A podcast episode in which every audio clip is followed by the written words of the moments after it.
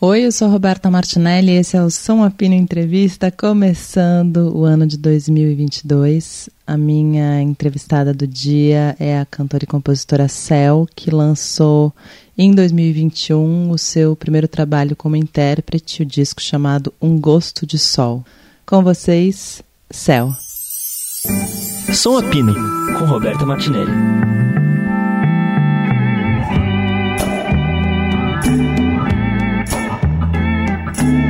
É, bom, acho que começar você, que é uma baita compositora e sempre foi uma baita compositora e que lutou muito por esse título, né, na vida, porque várias vezes. Sim, obrigada por esse, por frisar essa parte. Quando que você resolve lançar um disco de intérprete?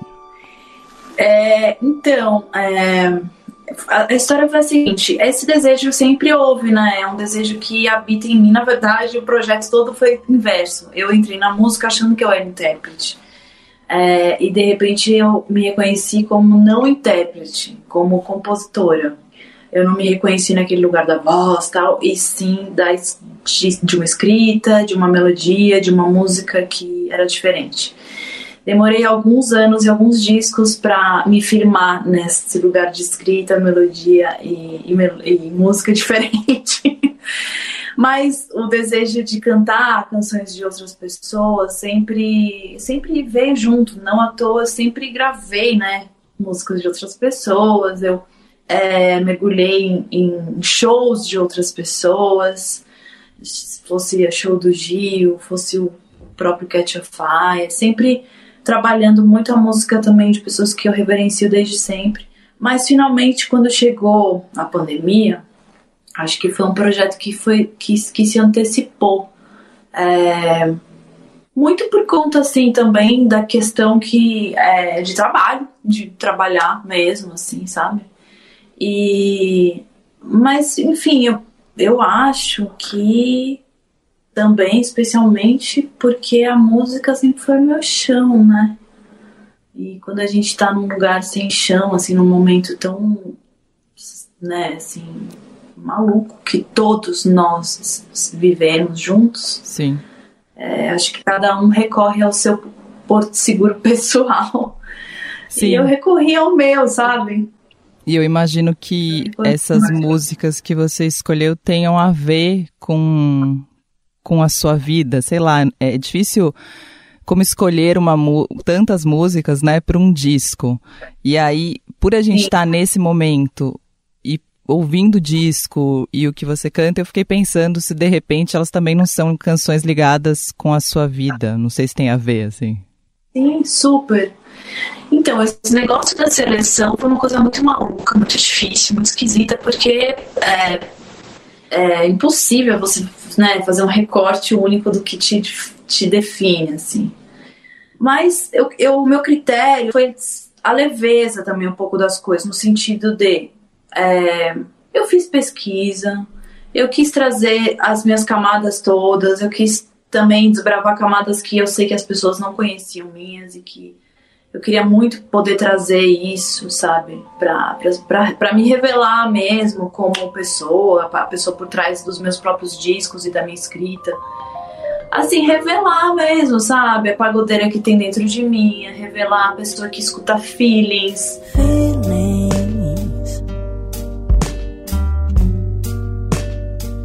Nothing more que, que é uma música, enfim, que tem quase uma pegada quase cafona, icônica e cafona, mas assim, eu, eu quis trazer toda a Cell em toda a sua, sabe? E também é, né, a, a, a menina de 15 anos que ficou perplexa quando chegou o disco da Fiona Apple.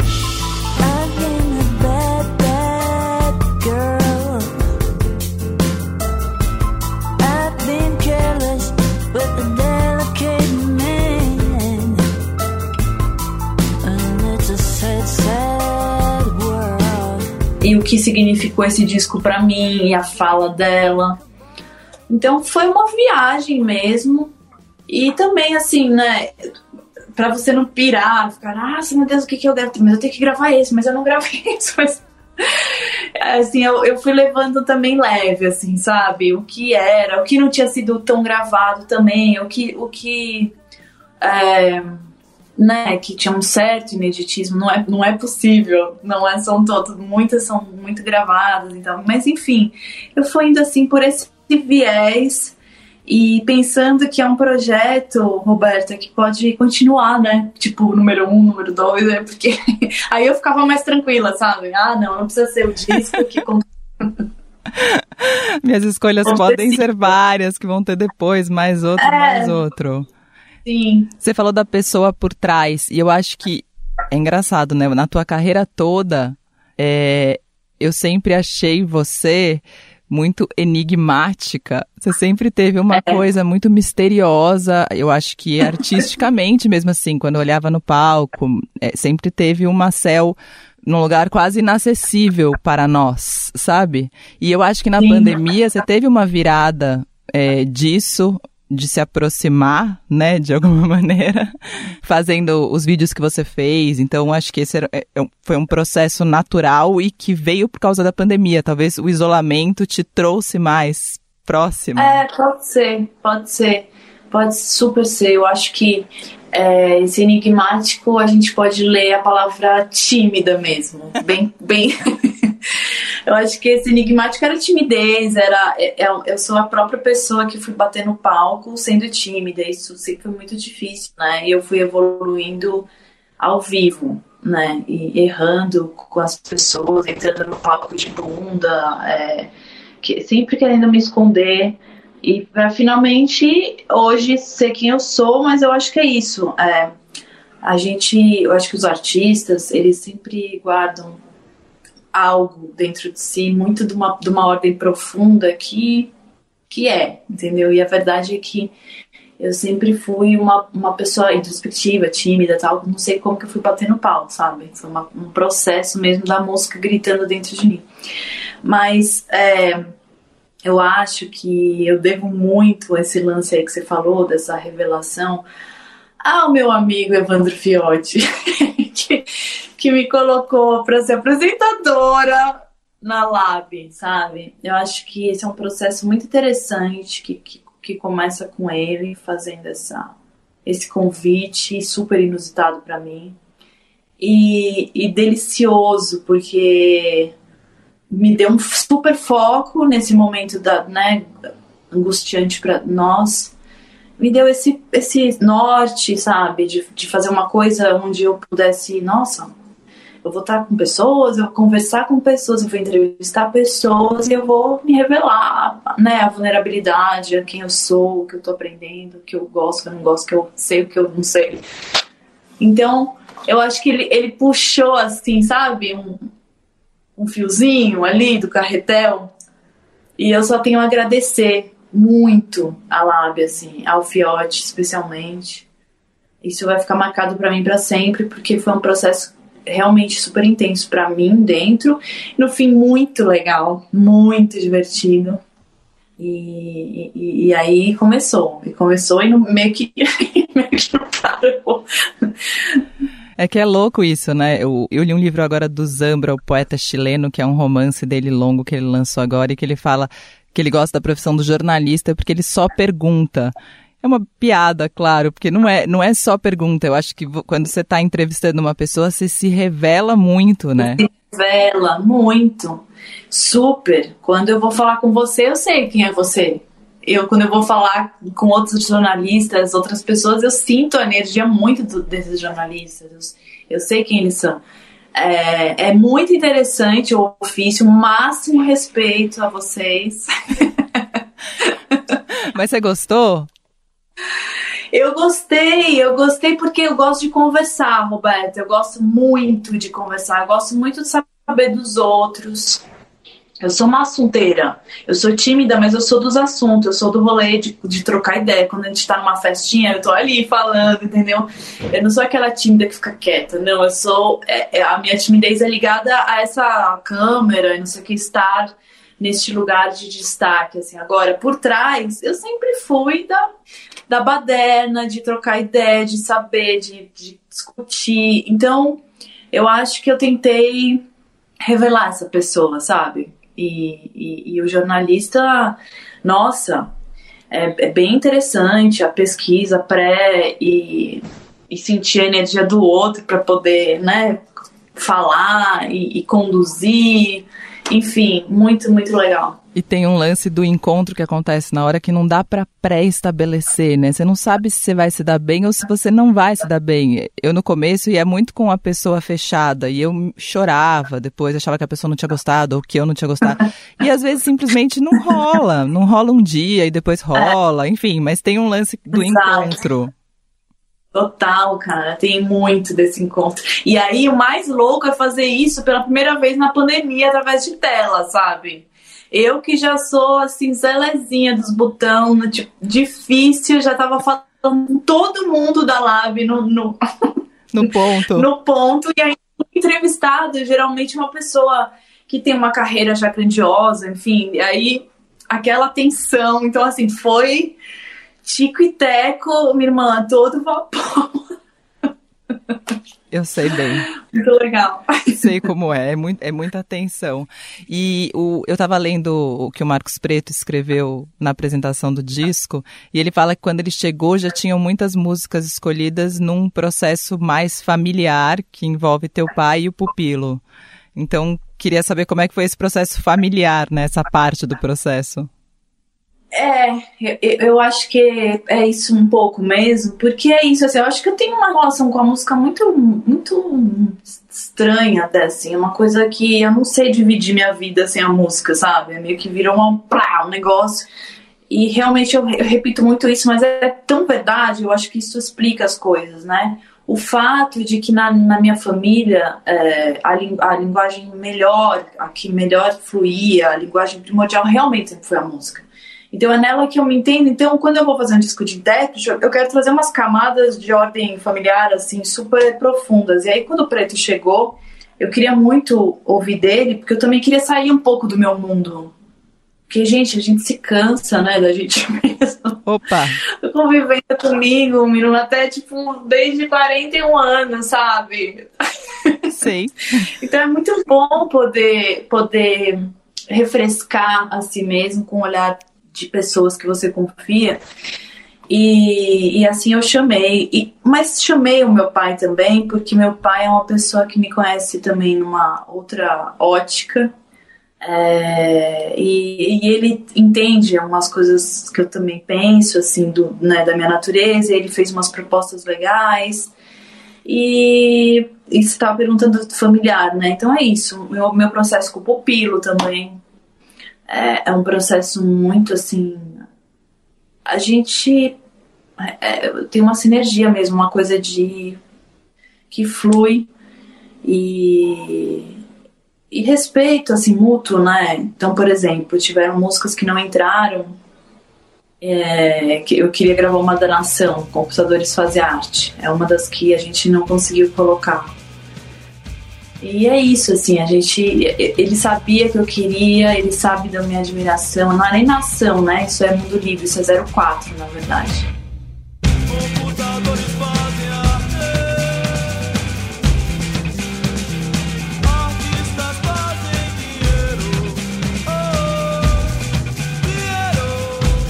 Mas imagina para ele fazer uma releitura de uma, sabe? Sim. E, e, ele fez e ficou lindo, mas assim, é, foi um processo nosso, assim, sabe? Eu também entendendo ele e, e o meu pai que trouxe Bim Bom, que é uma canção que eu achei bonito. Ele falou: Bim Bom é uma canção que é um, é um curto do João Gilberto.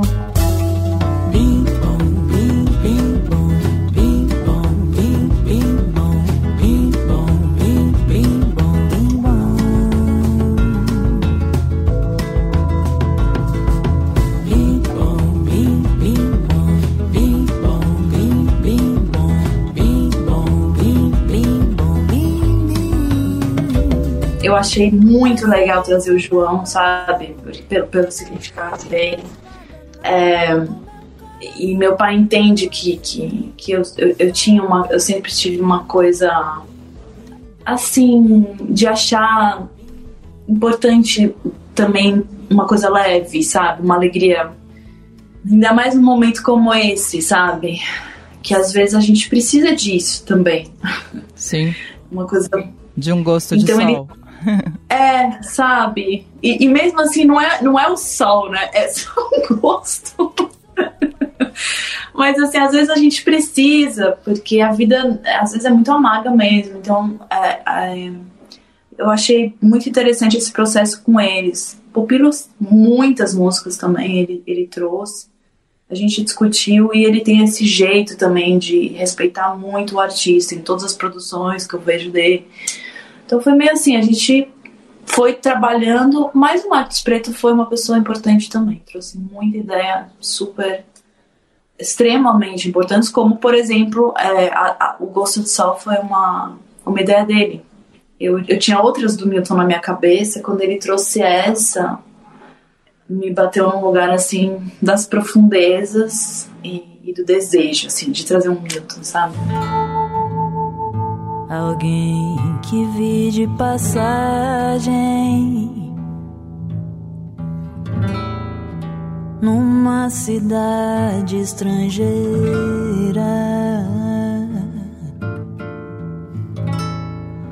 Lembrou os sonhos que eu tinha. Esqueci sobre a mesa e tem, teve música no processo que não, não rolou, não encaixou? Tem isso, assim, tipo, eu quero muito essa, não, não no caso da nação, porque aí é um outro motivo, mas que a música, você falou, ah, não deu, não coube na minha boca, sei lá. Tiveram algumas, tiveram algumas, sim. É, foi tipo, foi, era uma junção de coisas, né, que às vezes acabava não dando. Por exemplo, a gente queria gravar, uma das primeiras que a gente trouxe foi uma do Dominguinhos, que chama Eu Vou de Banda. Eu vou de banda, vou de bandinha, narara. é tipo um, um, um, forró meio funk, assim, um baião meio funk muito, muito bom. Eu vou, eu vou de banda, de banda, vou devagar e de bandinha eu chego lá. E no final, a gente, quando a gente ouviu o que a gente fez, a gente, não, a gente achou que a gente não chegou, sabe? É, isso acontece, super. É uma música genial, nossa, super queria ter feito ela acontecer, mas é, é, no final não, super chegamos. Mas quem sabe, a gente até estava conversando disso ontem. Nada impede a gente mexer, trazer de volta, refrescar e lançar ela, sabe? Sim, sim. É, como que a, produção interfere, você acha, no teu processo criativo? Porque, é... bom, enfim, seus discos todos têm muito uma cara e um universo criado e que é um universo fechadíssimo, né? Eu tenho impressão, parece que, tipo, minha, minha impressão é que você cria o universo e apresenta depois. No... é isso que eu quero, é esse universo aqui, é esse universo aqui, é o universo Vagarosa, é o universo Tropix, é o Apicá, é um gosto de sol. É... é não sei se tem a ver com a produção musical isso, mas eu acho que a produção musical é, é interferida ou interfere nessa criação. Sim, totalmente. É, eu gosto de criar universos. Acho que eu, isso é uma coisa que, para mim, é, um disco é uma obra toda, sabe? Então as coisas elas têm um lugar. A, a letra, a letra gráfica, a letra escrita, é, a cor tudo é uma forma de você uh, contar um pouco essa história. Às vezes, não é que eu planejei, às vezes vai organicamente o negócio vai se formando e acaba quase virando uma coisa plástica mesmo, esse universo do Vagarosa que tinha aquele, aquele jeitinho e tal. Eu não sei, eu, eu, a produção ela é essencial, ela é essencial. A produção e essa, esse meu jeito de fazer som é, não se separam, assim, são coisas juntas, de fato. Uma coisa precisa da outra e, e eu vou criando esses universos através do time que está envolvido, do repertório, da história ser contada. É, e quem produz tem papel assim realmente fundamental. Eu, eu gosto muito disso, sabe, de trazer as pessoas para elas serem papéis fundamentais assim. Isso é uma coisa que eu tenho paixão, assim, de... Aí viram, viram universos. Então, é, o que eu sabia da produção desse álbum é que eu queria uma parada orgânica. Eu queria essa organicidade porque eu flerto muito com beat, com synth, com, com tudo, com textura, com ruído, Sim. com não sei o quê.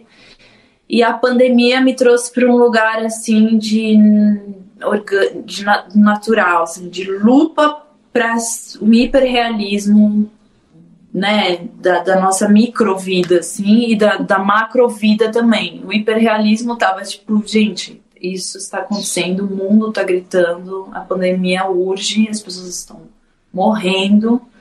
É, isso é um soco na, no estômago, um tapa na cara, uma, um momento que vai ficar para a história, né? Não tinha nenhum filtro sobre isso. E dentro de casa, no nosso micro mundo, também estava zero filtro. É, o trabalho aqui sem trabalho, desesperando os boletos chegando, as crianças chorando, e ao mesmo tempo a vida também apresentando coisas lindas. É, as crianças que são as crianças crescendo, você tendo a oportunidade de estar junto, você olhando para o seu parceiro, para sua parceira é, e, estando junto, sabe? Nas situações adversas. Então, é, esse zero filtro, zero manuseio, sabe? Sim. O real, assim, pelo real, ele me deu vontade de fazer um disco orgânico. Que louco, sim. E, é, é e aí, é, o pupilo sabia do meu. Ele, ele sabe da minha relação com o violão acústico. Ele sabe da minha paixão, assim, sabe? Pelo violão. Ele sabe porque eu escuto de Lerman do Rei.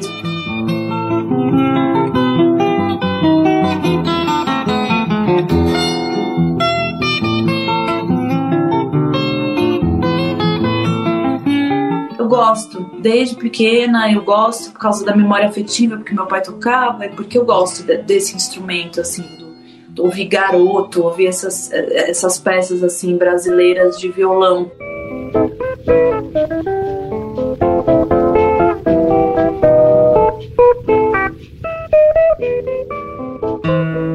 Baden fazendo aquele disco Estudos, 27 horas. Eu, eu gosto, assim, é de um lugar de memória afetiva que me. E ele falou: por que, que você não traz finalmente o violão que você quer?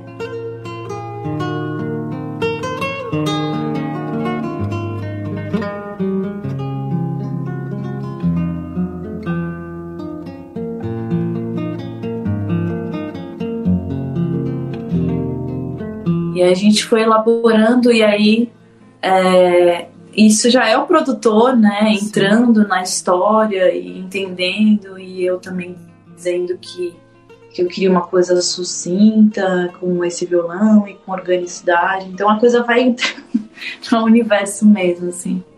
E você falou, você falou duas coisas que eu queria puxar um gancho, mas uma delas é, você falou desse momento pandêmico que a gente ficou em casa e que eu acho muito louco, porque na vida a gente desempenha um monte de papéis, né? Tem eu aqui apresentando, tem eu não sei o quê, tem eu em casa, tem não sei o quê. E de repente a, a vida ficou reduzida a um papel, né? e que deu uma loucurinha, porque ficou, a gente ficou exercendo esse papel único por um tempo, né? Quem ficou isolado, quem teve esse privilégio de poder ficar isolado, ficou desempenhando esse papel único. E eu imagino que para um artista que vive no palco, né? Que é o seu caso, e é o caso do Pupilo também, deve ser uma loucura ficar em casa tanto tempo. Sim, foi um desafio enorme é, fazer show com câmera, aquele começo com live, live, live, para mim foi assim desesperador, porque eu, eu não conseguia me conectar no show, sabe? Mudou assim. Isso, isso para mim foi mais esquisito, assim. Eu não conseguia me conectar naquilo que eu tava fazendo. Então, foi, foi um desafio muito grande. Fora isso, né, Roberto? Acho que esse negócio do né, da gente também ter tudo entrou dentro da nossa casa, né? A pessoa física, a pessoa jurídica, tipo, tá dentro da sala. Não, é isso, você tá fazendo isso. live, você tá vendo seu filho ali atrás comendo sucrilhos, jogando não sei o que no chão. É, é, é, a gente passou a interpretar o person a personagem jurídica, né? Isso, exato, falou tudo. E é um desespero. É, um desafio, assim, que eu, eu falei, ou a gente vai ter que rir disso, se divertir, dar um jeito, ou só ladeira, né? Sim. Então, vamos nessa, vamos tirar o, o- o- fazer desse, desse limão aí a limonada, porque, amor, o negócio. Não, Céu, eu fiz uma live com a Takai e a Rosa tava na época apaixonada por um livro dela que chama Menina do Cabelo, acho que é uma coisa assim. E eu falei, ah, vou pegar a Rosa, ela vai adorar ver a Takai. Enfim, ela tava atacada, começou a chorar e começou a gritar, desliga, desliga. E não tinha o que fazer. E eu sempre me achei uma pessoa ótima de improviso, só que eu fiquei desesperada. Desesperada, eu quase comecei a chorar. Eu não sabia o que fazer mais. Foi tipo, ai, socorro. Ai, ai. É, esse negócio das mães que a gente é isso, a gente fica tentando domesticar essas criaturas selvagens. Não dá. E a gente cai nesses contos, e a verdade é que não dá. Não dá. E você falou do Ai, seu pai dessa memória afetiva que você tinha com o violão. É, você canta desde pititica? Desde pequena, desde muito baby, assim, né? Eu, eu sou tímida desde pequena. Meu pai falava, vou gravar, céu. E aí, quando ele apertava o rec, eu ficava quieta. Juro, tem várias, várias gravações minhas assim. Eu cantando, aí meu pai, céu, vem mais pra cá, vou gravar. E quieta. Não, sério, que tristeza, gente. Quem puder não ser tímida, ganha, você já sai ganhando. Mas enfim, eu cantava sempre, os encontros de família sempre eram na base do violão. E meu pai cantando, e minha mãe, minha mãe canta muito bem, é um reper- repertório assim, muito vasto da música brasileira, profunda, a, a- a música do Brasil, folclórico, a música que vai de Chiquinho Gonzaga, ao Gil, Caetano, Chico. Então, sempre foi muito legal ver isso e cantar com eles, assim. E você nunca pensou em ser outra coisa? ou Você pensou? Não, eu pensei muito, eu não queria ser artista. eu, ai, eu aí não quero ser esse negócio, não, mas aí é isso. É, eu às vezes acho que a música é tipo uma sereiona, sabe? Que pega a gente e. Ah, não tem jeito, sabe? Quando vem o negócio. E aí, quando eu fiz 13, 13 anos, exatamente a idade da minha Rosa hoje, é, minha filha Rosa, eu decidi e eu nunca mais voltei. É, Foi uma mão assim de mão única que eu peguei, falei, eu vou ser cantora, fazer música. Quando eu terminar, na época era colegial, né? Hoje é fundamental, não sei o quê. Eu não, já não sei, mas Eu ainda não aprendi também. É fundamental. Ai, gente, já devia saber, porque já me falaram, mas é, eu falei, eu vou- não vou fazer faculdade, vou estudar na rua, vou tocar na rua, vou aprender na rua, vou começar a trabalhar, quero fazer curso e vou aprender assim. E assim foi. Era meio estranho, né? Porque todas minhas amigas naquela dúvida de facu e que eu acho super saudável você fa- fazer faculdade, você ter essa vivência, tipo, a vivência da faculdade deve ser muito legal. Mas pra mim foi um negócio assim que eu, ah, não é isso. Foco, hiperfoco na música nisso e assim se deu. E você, bom, e logo você, logo no primeiro disco você já fez bastante sucesso e já virou uma cantora muito reconhecida. Após isso, você teve medo de perder o sucesso? Porque uma vez, uma vez que, acho que quando você lança um primeiro disco você não pensa nisso, mas depois que você tem, É, o estigma do segundo disco é super forte, né? Não à toa, é um, é um, é um disco importante, o segundo, de fato. A gente entende isso depois. Porque ele conta, primeiro, você teve a vida toda para fazer, você pode realmente ter muito tempo. Segundo, ele conta a consistência um pouco mais, eu acho, que da tua obra. Então, eu acho super interessante o segundo disco. É, não é regra, acho que tudo pode acontecer. Nunca, nunca digo que as coisas têm regra, porque vai, né? Cada um tem a sua história, mas geralmente é bem por aí. E não, eu tive, nossa, aprendi tanto, assim. Eu, meu caminho no segundo disco e para depois foi sempre tentar mesmo ser honesta, sabe, Roberto? Assim, ser honesta comigo, assim. É que o seu, você ainda passou, eu acho que você passou por isso sempre, né? Na verdade, o seu, o seu próximo disco, tipo, ah, fez sucesso com Vagarosa, aí Caravana vai ser um desafio. Aí depois do Caravana, o que, que vem depois? Aí vem o Tropics, entendeu? Aí vem o AK, aí vem. É, eu, eu sou, é verdade, eu sou meio doidinha nesse aspecto. Eu, eu tiro muito meu tapete. Eu acho que, é, eu acho que, na verdade, isso é o que me motiva, sabe? Esse. esse eu acho que eu, tenho esse ímpeto de entender melhor a mim mesmo e de eu acho que o lugar do conforto na arte não me diz muita coisa, sabe? Mas não, não que a arte não possa ter esse lugar, de jeito nenhum. Eu acho que cada um tem a sua linguagem dentro da arte. Para mim, é quase que, eu, assim, na verdade eu sou incomodada, sabe? Eu, eu tenho coisas a dizer, assim. Então eu acho que eu, eu digo através da minha música, não sendo panfletária, não, nunca fui. É, eu acho que o meu jeito de contar essa história de incômodo, de peitar, de peitar as rádios e estar, tentar estar em, em programas e furar bolhas. E sempre foi um jeito pelas beiradas, sabe? Sim.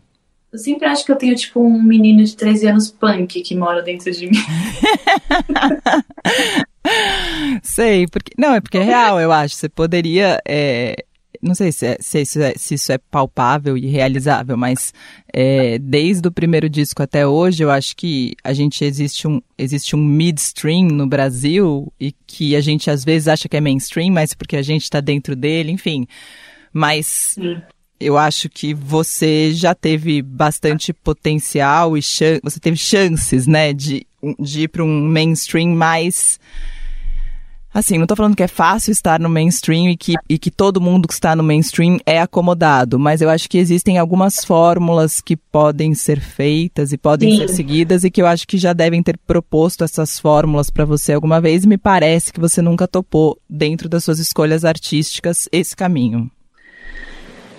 É, é interessante essa visão.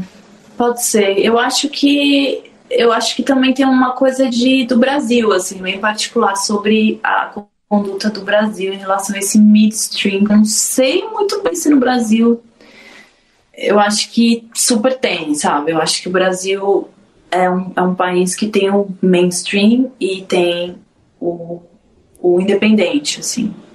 Existe o midstream, mas eu não sei se as mídias consideram de fato esse midstream, sabe? Uhum. Eu acho que tem, tem. Eu acho que eu acho que as coisas estão mudando. Tá bem legal agora, nesses últimos tempos. Tem coisas acontecendo, tem pessoas, tem artistas que são independentes e que estão entrando, furando bolhas de maneira interessante. A Duda Beat é um exemplo maravilhoso disso, eu acho. É uma, uma pessoa que está tá fazendo essa, essa caminhada com bastante integridade, sabe? E eu acho bem legal essa discussão, sabe? É, eu, eu tentei me manter dentro dessa honestidade. Eu joguei, eu, eu, acho que eu fiz os, eu fiz jogos diversos, sabe?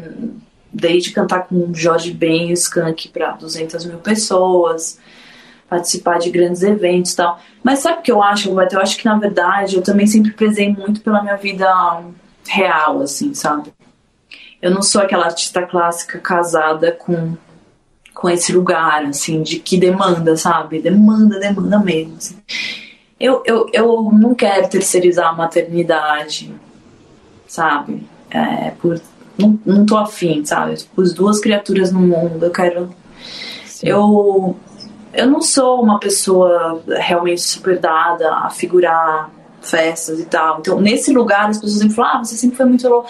É porque eu prezo mesmo pela minha vida pessoal, sabe? Assim, eu prezo por, pela integridade desse outro lado, sabe? Sim. Então, eu fui levando essas duas coisas e dentro do que o Brasil também traz de, de, de, de espaço, né, para minha para minha arte, que, que, que não é uma arte de rádio instantânea, Uh, pelo menos isso que as rádios contam, assim. Eu acho que eu fui. Eu, eu tô num lugar que eu, que eu quero, sabe? Eu tô, tipo, foi. É isso. Eu tô. Claro que a gente sempre, né, quer uh, alcançar mais pessoas, você quer poder que a, que a tua música toque as pessoas. Eu queria poder ouvir assim, ah, pô, mas eu achei que você morava fora do Brasil. E fala, tipo assim, eu morei fora do Brasil um ano da minha vida, sabe? E eu tenho uma carreira lá fora. E aí reverbera muito aqui. Aí... Só que assim, aí eu vou, eu toco em, sei lá, eu toco em Teresina. É um show lindo, cheio de gente, maravilhoso. E isso não tem de alguma maneira eu continuo sendo a pessoa que mora fora do Brasil, sabe assim? Essas coisas que que são muito loucas e que eu gostaria de ajustar, assim. Sim. É, eu acho que a gente vem ajustando isso. Eu acho até que esse lance, né, quando, quando você, bom, o, o primeiro disco é de 2005, né? Eu comecei a trabalhar com música em 2009, já é um pouquinho depois, mas era um momento em que as gravadoras, em que as pessoas, em que tinha muito esse duelo, né? Que fazer sucesso era quase um, um, um crime, um erro. É, o Amarante me falou isso na entrevista. Ele falou: eu, eu sentia quando eu é. fazia sucesso que as pessoas tinham, tipo, ah, esse cara faz sucesso, então a gente tem que colocar ele no lugar dele. Então todo mundo me tratava um pouco mal, sabe?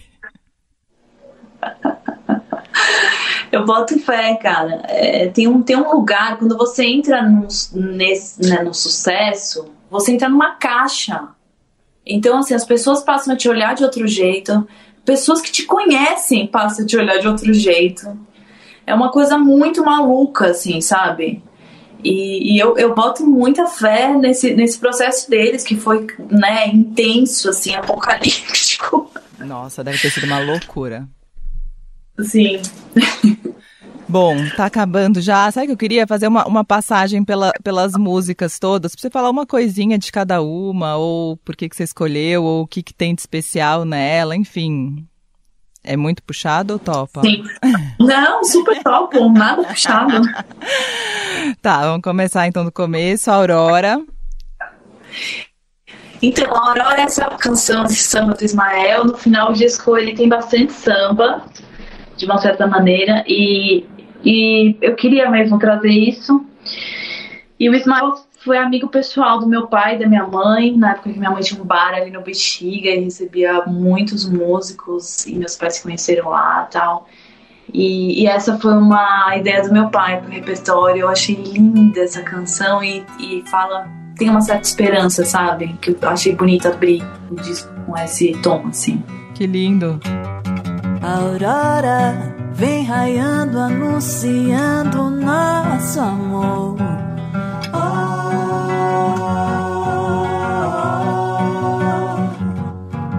Aurora vem raiando, anunciando nosso amor.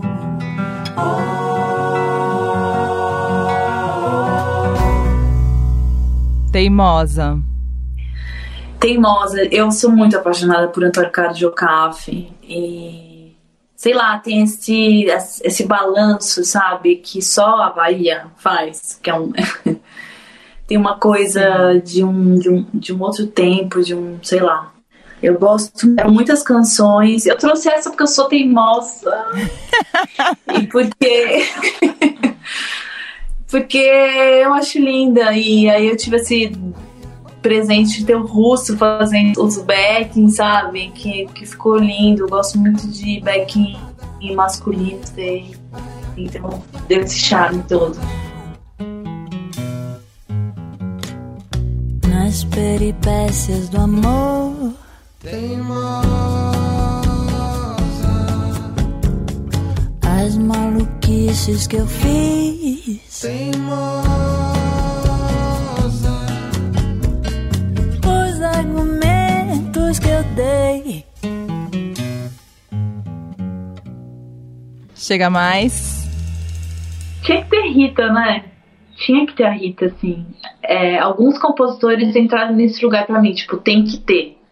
E, e, a Rita foi uma dessas, Milton também. É, e a Rita, eu, bom, eu sou apaixonada por ela, eu, eu fui uma voraz ouvinte de Mutantes na minha adolescência é, e depois eu levei. E depois, quando ela saiu dos Mutantes, que ela tomou assim essa carreira de, de compositora, sabe, junto com o Roberto, essa canção, uma canção icônica. Eu acho tão legal poder trazer uma mulher assim, sabe, dessa grandeza, assim, a Rita, essa essa mulher livre que, que quebrou, que deu a cara para bater, que foi, que é tão importante no paredão da, história da música brasileira.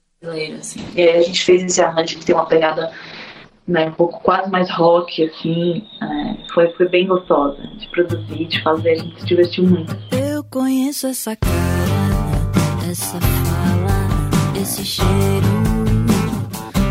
essa tara de louco, esse fogo, esse jeito escandaloso, você é guloso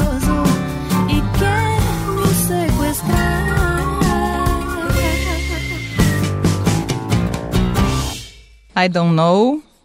I Don't Know é uma bossa nova de um trio branco de rap que é, se reconhecia antes como um trio punk, é, judeu, sabe? Então é muito interessante essa loucura, os caras fazendo uma bossa nova. e tipo, eu gosto de Beast Boys. Também comecei a ouvir muito Beast Boys quando tinha uns 18 anos. E, e eu vivi uma história engraçada, porque eu, quando fui morar em Nova York, eu, eu, eu acho que eu era vizinha de um deles que era o Adam Out. E ele ficava ali andando na rua e tal, e eu, né, eu já gostava de Beast Boy, eu ficava assim, olhando assim. E aí, é, depois que eu gravei a música, é que eu descobri que eles estavam naquele ano em Nova York de volta, justamente para gravar esse disco que é o é o é, Hello Nasty. Que demais. E, e, e, aí eu cantei, escolhi uma canção que é uma bossa nova, assim, achei muito louco isso tudo. What's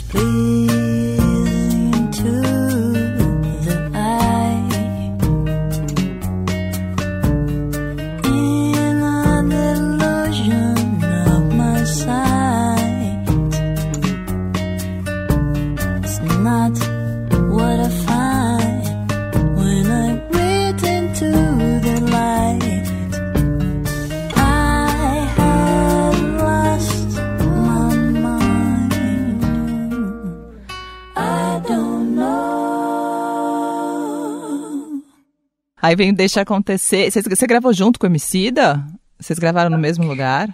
Não, Emicida sempre, né? Sempre dono do mundo, ocupadíssimo, Nossa, porque rei do Brasil. parecia que vocês estavam lado a lado, porque realmente as interferências dele vocês arrasaram.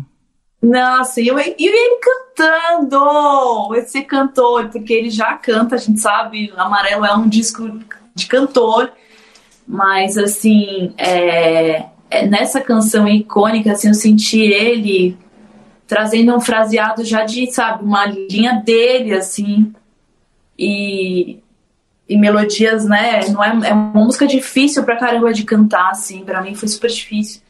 E ele foi, foi muito massa porque ele fez uma primeira gravação e aí parece que ele salvou a gravação e daí teve uma chuva muito forte e, e ele, ele não tinha salvado, na verdade. E aí perdeu a sessão. Ele me ligou, ah, eu gravei, mas eu perdi a sessão, calma que eu vou mandar, não sei o que. Ah, vai, Leandro, cadê? Aquela pressão. Aí finalmente, quando ele gravou de novo, ele veio, ele falou, é, ele me mandou mensagem e falou, amiga, é, não sei, eu acho que essa chuva no final foi a melhor coisa que aconteceu pra gente, porque eu vim, foi outra parada que aconteceu aqui, eu nem sei se tá bom, se tá ruim. Eu falei, quando eu ouvi, eu falei, não tô acreditando, cara, tá apavorou. Maravilhoso. Santa Todo chuva. mundo. Graças a chuva. Deixa acontecer naturalmente. Eu não quero ver você chorar. Deixa que o amor encontre a gente. Nosso caso vai eternizar. Aí vem o interlúdio, o, primeiro, aquele, o Salobra. Até é legal falar disso. Da Lombra Né? com o Nhaque, é. O Nhaque foi dessas, esses ganhos lindos da Lab, assim, a gente já se conhecia há mil anos, a gente já, já, já se falava, já se frequentava, ele é muito parceiro do Marco, que, que tocou comigo anos, DJ, salve DJ. Mas através da Lab a gente se aproximou e eu quis trazer ele pro disco. E é uma maneira né, de eu trazer as minhas vinhetas, que eu sempre trago, e trazer a referência do beat, sabe? Tipo assim, eu tô orgânica, mas não se esqueçam que eu adoro. Eu tô aqui.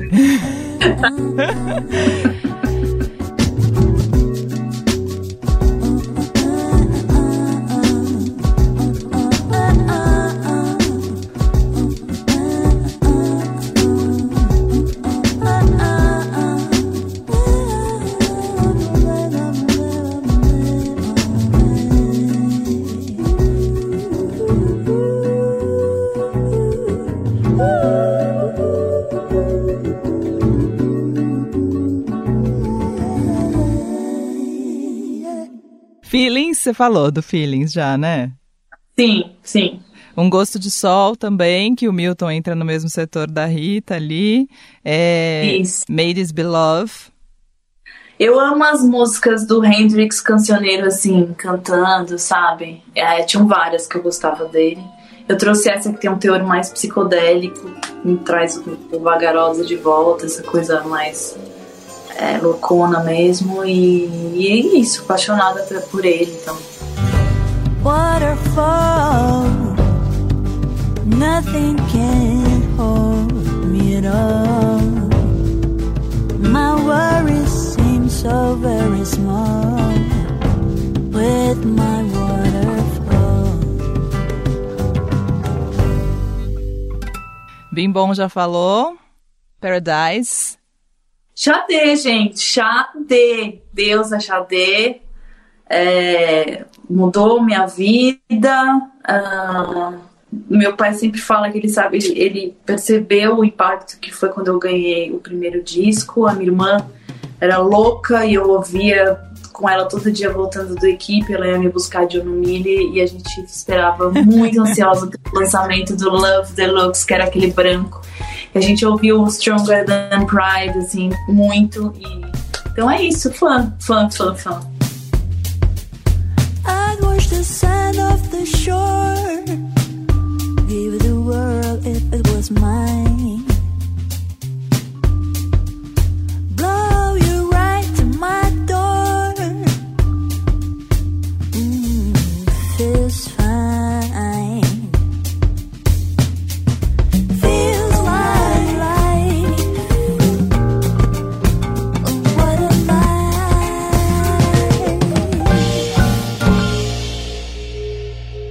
Aí vem outro interlúdio, que é os Sons de Carrilhão.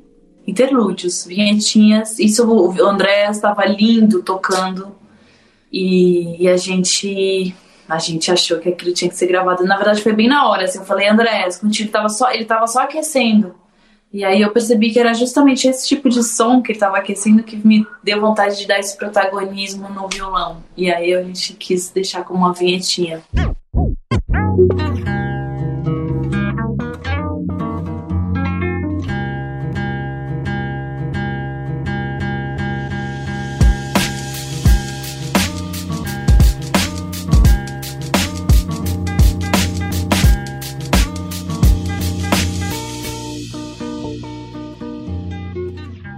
E aí, Alcione, pode esperar? Marrom, né, gente? A maior cantora do Brasil. Essa letra, é, ela é de uma, né, da ordem, assim, do, de relacionamento muito forte, muito, muito linda. Esse disco é muito lindo.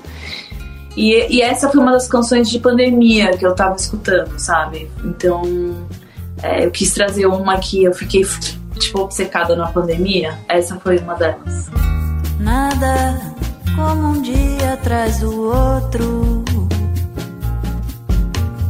Tenho essa virtude em esperar.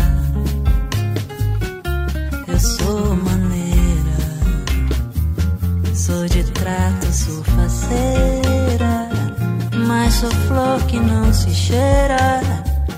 É melhor se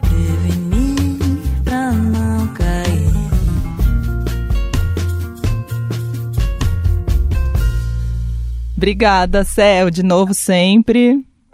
Bons Obrigada, lançamentos. Não vejo a hora de te ver no palco de novo. Obrigada. Obrigada sempre pela oportunidade de falar. Obrigada por tudo, pela conversa boa. Vamos botar essas crianças juntas. Eu acho que eles vão se dar muito bem. Muito. É. Eu acho. Eu, eu não conheço a Rosa, bom, não conheço. Pelo pouco de vídeo ali que eu vejo, de energia de Antonina, eu acho que sim. Rosa é danada. Sim. Ah, vai dar certo. vai dar certo. Tá bom. Combinado, a gente faz esse experimento. Tá bom, querida. Um beijo. Obrigada, Beijão. Beijo. Eu sou a voz que balançou teu coreto. Eu prometi não estremecer mais. Teu coração já nos provou não ter sustento pra suportar a erupção de uma voz incandescente como as lavas de um vulcão. Mas você, Petri.